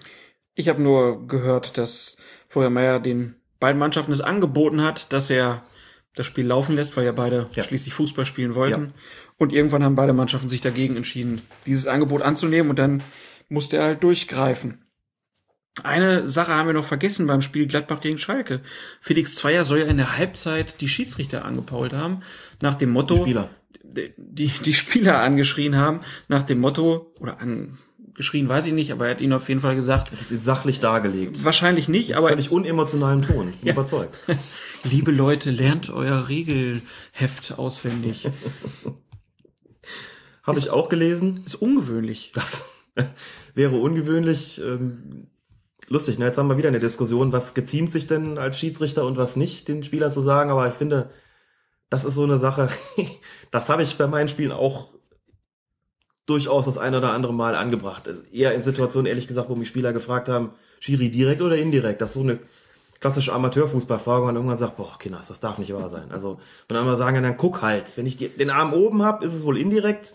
Und wenn nicht, dann wird es wohl direkt sein. Das weiß man doch. Also frag doch nicht. Das sind dieselben Leute, die beim Einwurf abseits schreien. Oder das, genau. Und das gibt schon Situationen, ich weiß jetzt nicht, worauf es sich konkret bezogen hat, gibt schon Situationen, wo man als Schiedsrichter dann einfach auch mal genervt ist und Es sagt, ging um diese Handentscheidung. Ging um die Handentscheidung? Ja. Da klar, das war 44. Minute. Danach fiel das Tor, Höhe, Okay. das war vom Platz. Mhm. Und dann war er sauer darüber, dass die Schalker nicht kapiert haben, warum der Gelb-Rot gekriegt hat. Ja. Dann hat das zumindest inhaltlich, ich weiß ja nicht, in welchem Ton er es gesagt hat, inhaltlich eine Berechtigung, denn, wie gesagt, äh, das ist eine Sache, die vor der Saison nochmal klar festgelegt worden ist. Torschussblockade ist zwingend gelb, hat Höwe das gemacht, hat schon gelb, also kriegt er gelb-rot. Wenn man dann sagt, Jungs, das ist vor der Saison gelehrt worden. Und wenn ihr das nicht verstanden habt oder wenn ihr nicht zugehört habt, not my problem, dann kann ich das verstehen. Dann kommen wir zur Partie Nürnberg gegen Mainz. Schiedsrichter ist Manuel Gräfe gewesen und der hatte diesen kuriosen Fall, dass er einem Spieler die rote Karte zeigen wollte, der verletzt auf dem Boden lag bzw. abtransportiert wurde. Mhm. Und er hat es dann so gemacht, dass er sich den Kapitän herangewunken hat und ihm dann hat dann die rote Karte in die Luft gehalten und dann zu dem verletzten Spieler gezeigt. Ist das so, wie man sich das als äh, Schiedsrichterbeobachter wünscht? Das ist lehrbuchmäßig umgesetzt gewesen, denn man soll eigentlich keinen auf der Trage oder auf dem Boden liegenden Spielern Karten zeigen. Das wird immer mal wieder auch ignoriert. Es mag auch taktische Situationen geben, wo das durchaus richtig ist und eine gewisse Wirkung auch entfaltet. Hier liegt die Sache anders. Der hat sich bei seiner dämlichen Aktion auch noch selbst verletzt, ging dann mit gestreckten Beinen in den Nürnberger Torwart rein und äh, blieb dann selbst liegen. Das macht man als Schiedsrichter einfach nicht, dann hinzugehen und dem irgendwie sich vor die Trage zu stellen und so ein bisschen die rote Karte dem noch ins Gesicht zu halten. Kommt nicht gut, wirkt auch tendenziell provokativ. Deshalb Captain holen, dem Captain sagen, der kriegt jetzt rot, Karte in die Höhe halten und mit der anderen Hand auf den Spieler zeigen, damit allen klar ist, jetzt kriegt nicht der Kapitän die rote Karte, ne, sondern der, der auf der Trage liegt. Der Kapitän bekommt sie auch nicht stellvertretend. Das ist falsch, wenn es gesagt wird, sondern ist einfach so, dass man hier klar macht, das ist nicht für dich, sondern für den, der da liegt. Hat er also äh, lehrbuchmäßig umgesetzt, muss man sagen. Worüber wir natürlich auch sprechen müssen, ist äh, der Torwart von Nürnberg, Raphael Schäfer, der sich natürlich zu Recht aufregt, aber die Art und Weise, wie er das macht, wie er den Gegenspieler dann, auf, der Mhm. auf dem Boden liegt, da aus nächster Nähe anbrüllt, hätte das nicht auch zumindest eine gelbe Karte verdient gehabt?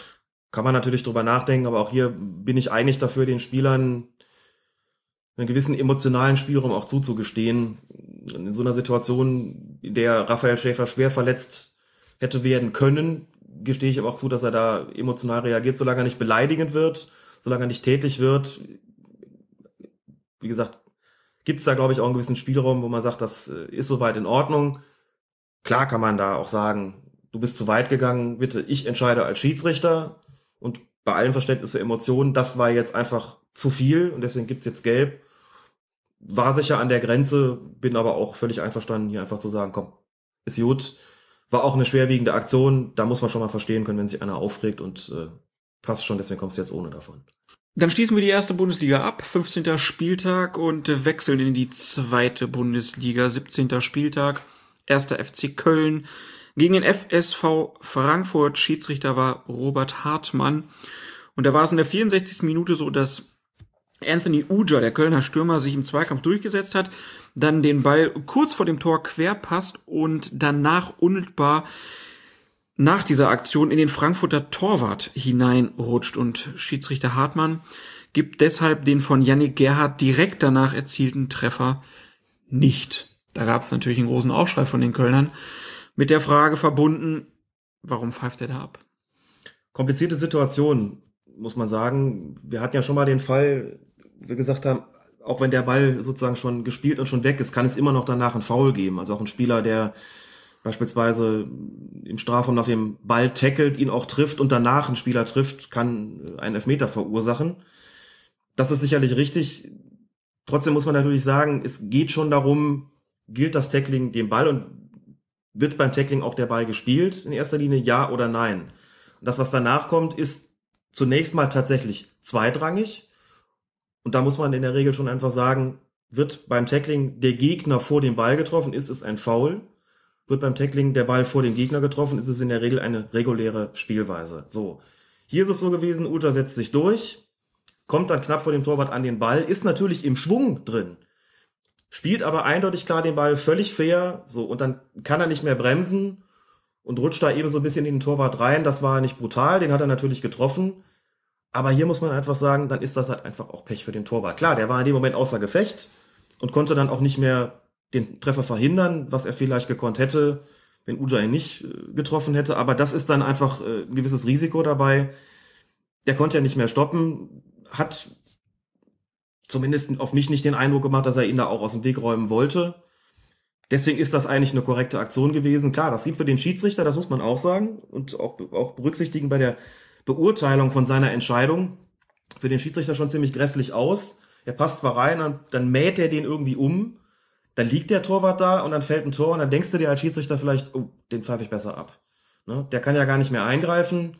Wäre vielleicht bei einem Verteidiger nochmal was anderes gewesen, weil der ja nicht die zentrale Rolle hat in so einer engen Aktion wie der Torwart, logischerweise, sondern ist immer so, wenn ein Torwart liegen bleibt, klingeln beim Schiedsrichter immer alle Alarmglocken und man ist sozusagen näher dann dran oder eher bereit abzupfeifen, weil man sagt, das darf eigentlich nicht sein, dass der da nicht, nicht, mehr, nicht mehr weiterspielen kann. Aber an, für sich genommen ist das Tackling eigentlich in Ordnung gewesen, dass der danach dann getroffen wird, spielt dann eigentlich dafür keine Rolle mehr. Also dieses Tor hätte eigentlich schon zählen sollen. Glück für Schiedsrichter Robert Hartmann, dass diese falsche Entscheidung nicht den Spielausgang ähm, groß verändert hätte, denn Köln hat gewonnen. Dann wechseln wir nach Bielefeld.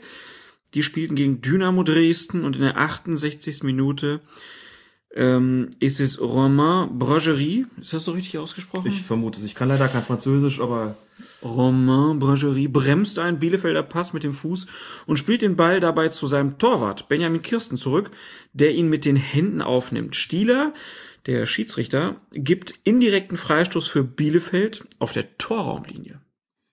Und hat alles richtig gemacht. Der Pass kommt nach innen. Bregerie. Ich hoffe, Heinz Kampke hilft uns mit der, mit der Aussprache. Falls er also zuhören sollte und wir hätten es, haben es falsch ausgesprochen, bitten wir inständig um Korrektur. Bregerie geht zum Ball und spielt ihn tatsächlich auch kontrolliert. Das ist das entscheidende Kriterium.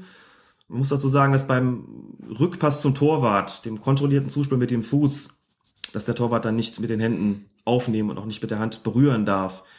Das gilt nicht nur dafür, dass unmittelbare, klare Spielen, wo alle sagen, naja, klar war das jetzt ein kontrollierter Rückpass, sondern in dem Moment, wo er den Ball, wie bei dieser Abwehraktion, kontrolliert beherrschen kann, er bringt ihn ja sozusagen zum Stoppen, der Ball springt dann zum Torwart, das ist kein Querschläger gewesen, wo man sagt, na ja, da ist keinerlei Kontrolle vorhanden gewesen, also kann man äh, dem Torwart auch nicht den Vorwurf machen, wenn er den in die Hand nimmt. Hier sah es wirklich anders aus. Das ist tatsächlich ein Fall gewesen. Kontrolliertes Zuspiel zum Torwart mit dem Fuß. Zwar ist die Regel damals vor über 20 Jahren geändert worden, weil man das Spiel einfach flotter machen wollte und Hauptintention dieser Änderung war eben damals, dass man diese schrecklichen Spielverzögerungen, diese schreckliche ewige Zurückpasserei diese Verlangsamung des Spiels dadurch stoppen wollte, das ja hier nicht gegeben gewesen wäre. Aber auch wenn das sozusagen der Hauptsinn, die Hauptintention dieser Regeländerung damals gewesen ist, ist es immer noch so, dass auch ein Spieler, der den Ball kontrolliert, stoppt und der Torwart nimmt den dann auf, diese Regel sozusagen dadurch verletzt. Also war es korrekt, den indirekten Freistoß zu geben. Das war direkt vor dem Tor. Man gibt den Freistoß dann aber nicht, und noch das ist wichtig, exakt da, wo der Torwart den aufgenommen hat, dann wäre der Freistoß aus 3,50 Meter ausgeführt worden, sondern in dem Fall sagt man dann auf der Torraumlinie, weil alles andere fast schon undurchführbar ist und auch für die angreifende Mannschaft dann gar kein Vorteil mehr wäre, äh, denn dann sind die Gegenspieler ja praktisch überhaupt nicht mehr entfernt. Deshalb auf der Torraumlinie, wurde aber auch vergeben, hatte also keine Auswirkungen aufs Spielergebnis. Aber trotzdem, richtige Entscheidung ja. von Schiedsrichter Tobias Stieler. Dann der Blick nach Sandhausen, wo ein Stürmer ordentlich Karma-Punkte gesammelt hat. Die spielten nämlich gegen Kräuter Fürth und in der 52. Minute markiert Florian Trinks beim Stand von 1 zu 1 ein Tor, jubelt aber gar nicht, sondern gibt dem Schiedsrichter zu verstehen, dass er den Treffer mit der Hand erzielt hat. Schiedsrichter Dr. Jochen Drees gibt daraufhin Freistoß für Sandhausen und die Karma-Punkte von Florian Trinks, die wurden dann auch direkt eingelöst, denn später schießt Trinks noch das reguläre Tor zum 3 zu 1 für die Fürther, die dann gewinnen.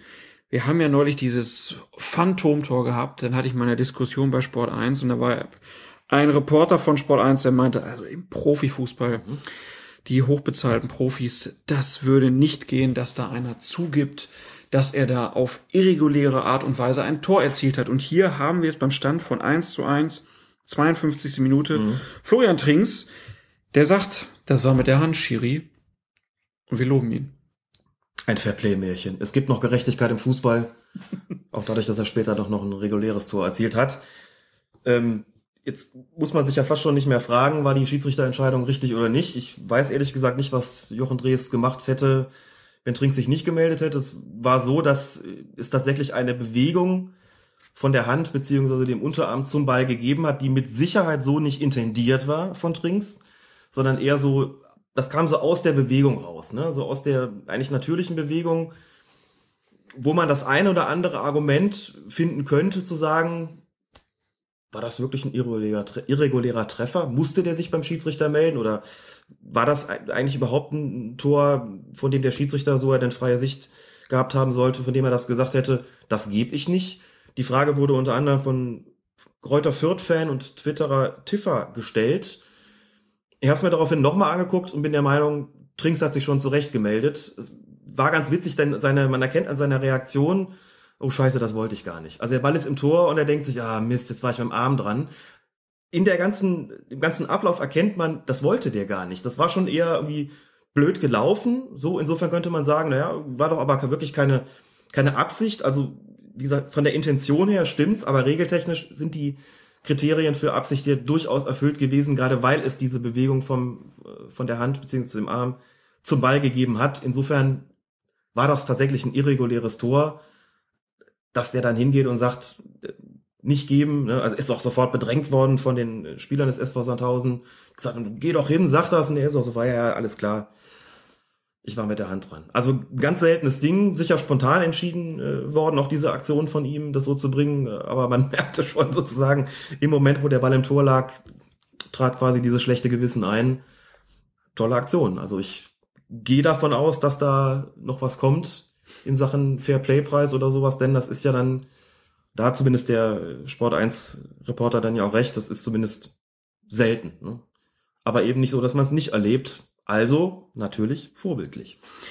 War ganz witzig auch zu hören, was der Trainer der Fürther gesagt hat. Der lobte natürlich seinen Spiel, aber man hörte auch, dass er schon noch gerne das 2-1 in der Situation gesehen Und hätte. Ich habe mich mit Tobias Althänger vorhin am Telefon noch drüber unterhalten, was denn eigentlich gewesen wäre, wenn der Schiedsrichter hingegangen hätte gesagt, das ist danke, danke, dass Sie das sagen.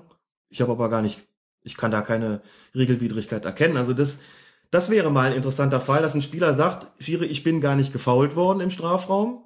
Und der Schiedsrichter sagt, das magst du so sehen, aber ich habe einen Foul erkannt. Oder dass wie hier ein Spieler sagt, ich war mit der Hand dran, der Schiedsrichter sagt, ja, aber das war nicht strafwürdig. Also das Tor geben wir jetzt mal. Also das möchte ich mal sehen, was eigentlich passiert, wenn ein Spieler quasi in besonderem Maße so eine Fair-Play-Aktion äh, an den Tag legt und der Schiedsrichter sagt, ich bin aber anderer Ansicht. Also das wird normalerweise nicht passieren. Auch hier natürlich aus taktischer Sicht wird der Schiedsrichter sagen, ich mache mich da nicht zum Horst ne? und, und zum, zum Oberspielverderber und sage, ich gebe es trotzdem. Aber theoretisch möglich wäre es ja, dass er sagt, ich stand besser und mag sein, dass du es so gesehen hast, finde ich auch doll von dir, aber ich bleib bei meiner Entscheidung und gebe den Strafstoß oder hier das Tor. Also da wäre natürlich die Hölle los. Das, äh, das machst du natürlich als Schiedsrichter nicht. Aber ich sehe schon, dieser Fall, der wird noch ganze Schiedsrichterabende füllen. Ich fänd's großartig. Dann schließen wir damit äh, hier die Bundesliga-Spieltage ab. Muss natürlich sagen, dass Ja. es noch erheblich mehr Doch Szenen gegeben hat. Doch, doch, wir schließen ihn ab. Ähm, Es war ein Spieltag mit sehr vielen diskussionswürdigen Entscheidungen, meine ich gar nicht wertend. Äh, auch im Spiel ähm, Stuttgart-Hannover beispielsweise, Frankfurt-Hoffenheim, gab es Situationen, die es wert gewesen wären, hier angesprochen zu werden. Auch im ein oder anderen Zweitligaspiel, St. Pauli beispielsweise, haben in Aue gespielt, gab es noch äh, wenige Minuten den Strafstoß, bei dem viele Paulianer gesagt haben, das war aber keiner, das war auch kein Stoßen, würde ich auch so sehen. Also wir können halt nicht immer alles ansprechen, sonst wird es einfach zu lang. Bitte also um Verzeihung, wenn jetzt noch jemand konkrete Fragen hat, machen wir das, aber wir haben uns jetzt einfach konzentriert auf ein paar besonders viel diskutierte oder äh, kuriose Situationen, wissen aber natürlich, dass da noch mehr war und ähm, konnten jetzt leider nicht allen Wünschen nachkommen. Leider nicht, nicht mal meinen eigenen. Äh, ich konnte hier nicht Da darlegen. musst du auch mal zurückstehen, klar. Kon so konnte, konnte hier nicht Dienste darlegen, der Sache. Konnte hier nicht darlegen, wie 96 wieder verpfiffen wurde. Will auch keiner hören. Toll, wieder ein mitgekriegt. Kommen wir lieber zu euren Fragen. Der Assistent hat offensichtlich bemängelt, dass er Blut an der Hose hat. Aber das ist im Reglement so vorgesehen. Charles A. Ma hat uns geschrieben, ich war in der alten Försterei zum Pokalspiel gegen Kaiserslautern. Eigentlich will ich darüber nicht weiter reden, aber mir ist beim Aufwärmen etwas Interessantes aufgefallen. Der Schiedsrichter Peter Sippel ist schon zum Warmlaufen die Diagonale abgelaufen, während sich seine Assistenten an der Seitenauslinie beschäftigt haben. Mir kam das etwas komisch vor, vor allem weil zu dem Zeitpunkt auch die Mannschaft noch in ihrem Aufwärmprogramm waren und dann zum Beispiel Flugbälle um den Schiedsrichter herumspielen mussten. Gibt es dazu im Profifußball Richtlinien, also übliche Geflogenheiten und wie hast du es damit gehalten, Alex? Ob es Richtlinien gibt, das weiß ich nicht. Vielleicht fragen wir das mal Sascha Stegemann, ob sowas vorliegt. Ich Welchen Sinn kann das haben, dass man die, die flexible Diagonale läuft, anstatt einfach mal gerade aus dem Platz runter?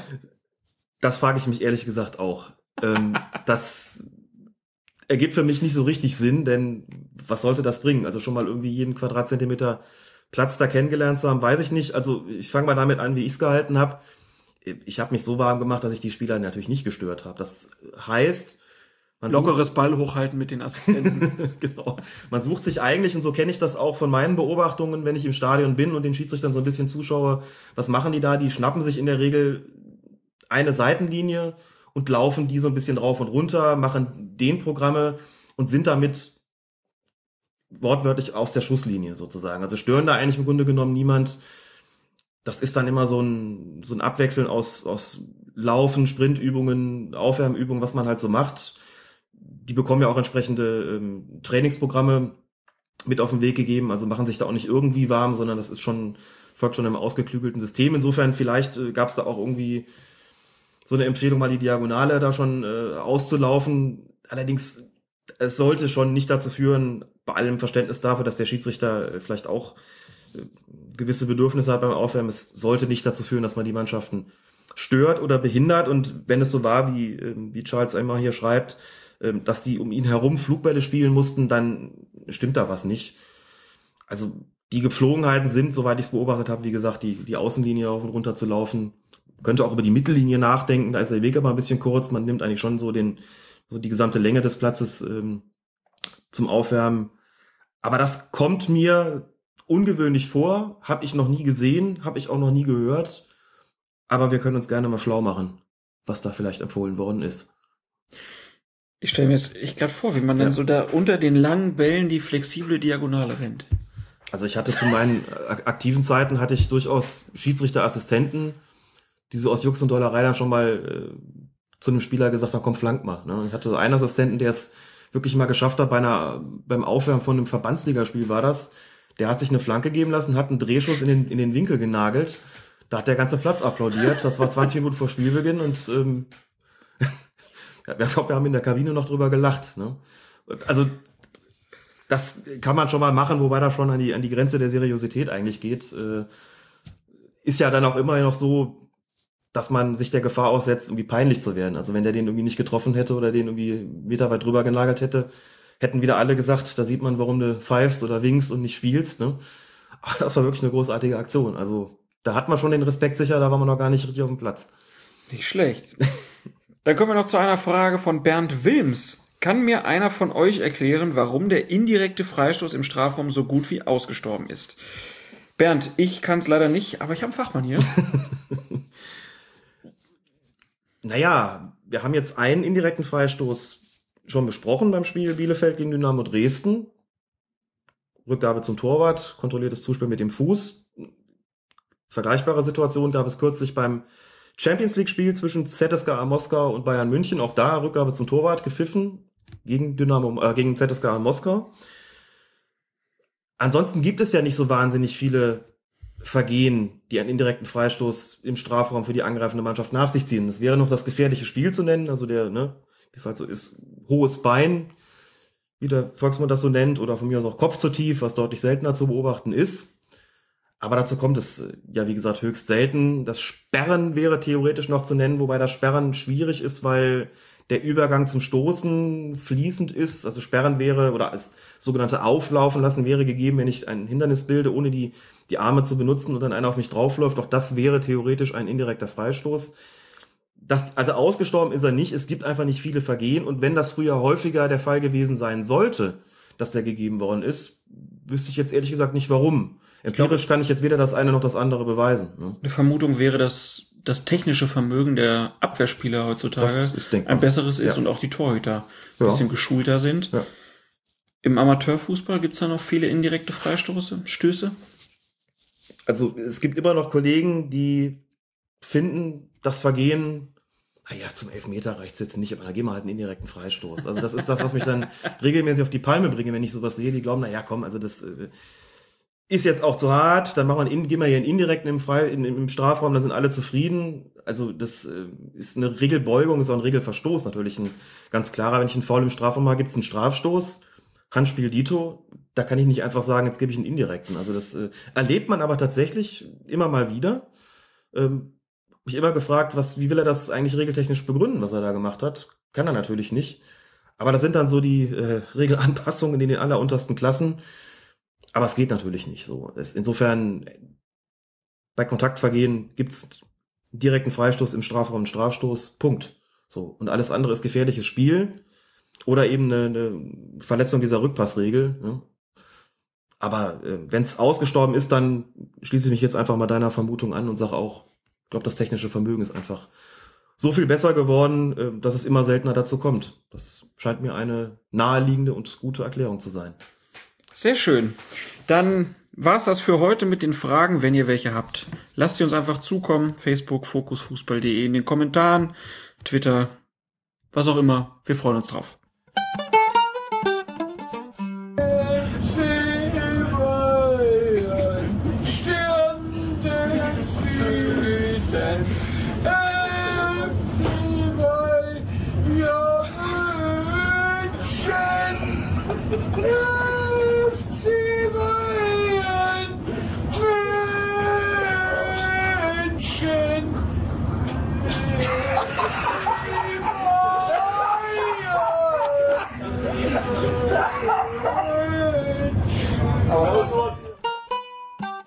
Tja, das war's schon wieder mit der nächsten Folge von Colinas Erben. Welche Nummer war das? 42. Die Antwort auf alles. Das passt ja ganz gut zu uns. Bescheidenheit ist eine Zier, doch weiter kommt man ohne ihr. Ja, dann lass uns doch einfach auch mal andere Podcasts loben. Och nö. Ich tue es trotzdem. Also es gibt den sogenannten Millanton. Das ist ein Podcast vom Fußballmagazin Der Übersteiger ins Leben gerufen. Und ja, die Jungs, leider keine Mädels, das wird immer kritisiert, keine Mädels äh, beim FC St. Pauli.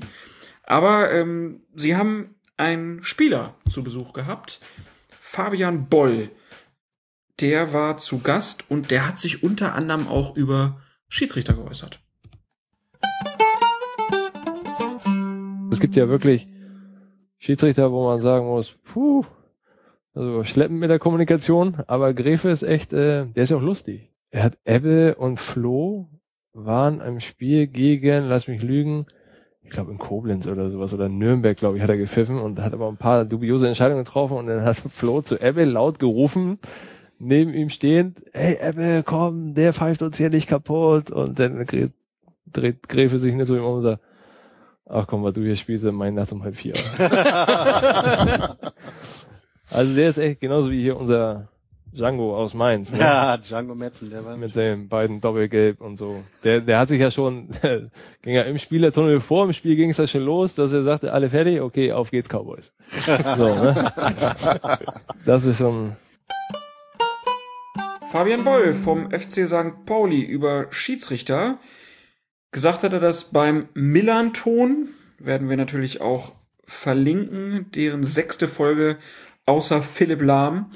Da könnt ihr mal reinhören und ja, dann können wir nächste Woche dann nochmal Mhm. bisschen was drüber quatschen. Ja, und du wolltest die Folge gerne noch jemanden widmen, denn wir haben wieder Meldung bekommen, wo Colinas Erben gehört wird. In Uni-Hörsälen statt langweiliger Vorlesungen. Also anstatt der Professoren der ganze Hörsaal Colinas Erben. Ist doch großartig, oder? Wir sprechen nicht über Sportstudenten und Studentinnen. Nein, sondern? Ich weiß ehrlich gesagt gar nicht, was die Menschen sonst so studieren, aber es scheint die nicht wirklich zu beeindrucken. Sie hören lieber Fußball-Podcasts. Ist doch schön. Ja, dann seid gegrüßt und wir hoffen, dass es gleich was Leckeres in der Mensa gibt. ja, genau. Und verkochte Kartoffeln. Obwohl es ist, glaube ich, heute besser, als es das früher mal gewesen ist, ne? Ja, ich habe äh, heute gab's in der Mensa ähm, Gans. Ich Ganz hab oder halb? Ich habe, oh Gott, ich habe ein Foto zugeschickt bekommen, ganz mit Klößen und Rotkohl. Gab's heute in der Kölner Unimensa. Das Foto macht aber nicht satt. Wir hören besser auf. ja, Alex, vielen Dank. Bitteschön. Euch auch vielen Dank fürs Hören und auch wenn es jetzt zum Schluss ein bisschen bitter war, hoffentlich bis nächste Woche. Tschüss. Ich bin stolz, dein Freund zu sein. Ich muss Ihnen einfach auch sagen, es ist schnell ein Rücktritt gefordert. Ohne ihn wäre dieser Prozess nicht in Gang gesetzt worden. Das muss ich in aller Deutlichkeit sagen. Colinas Erben. Der Schiedsrichter-Podcast.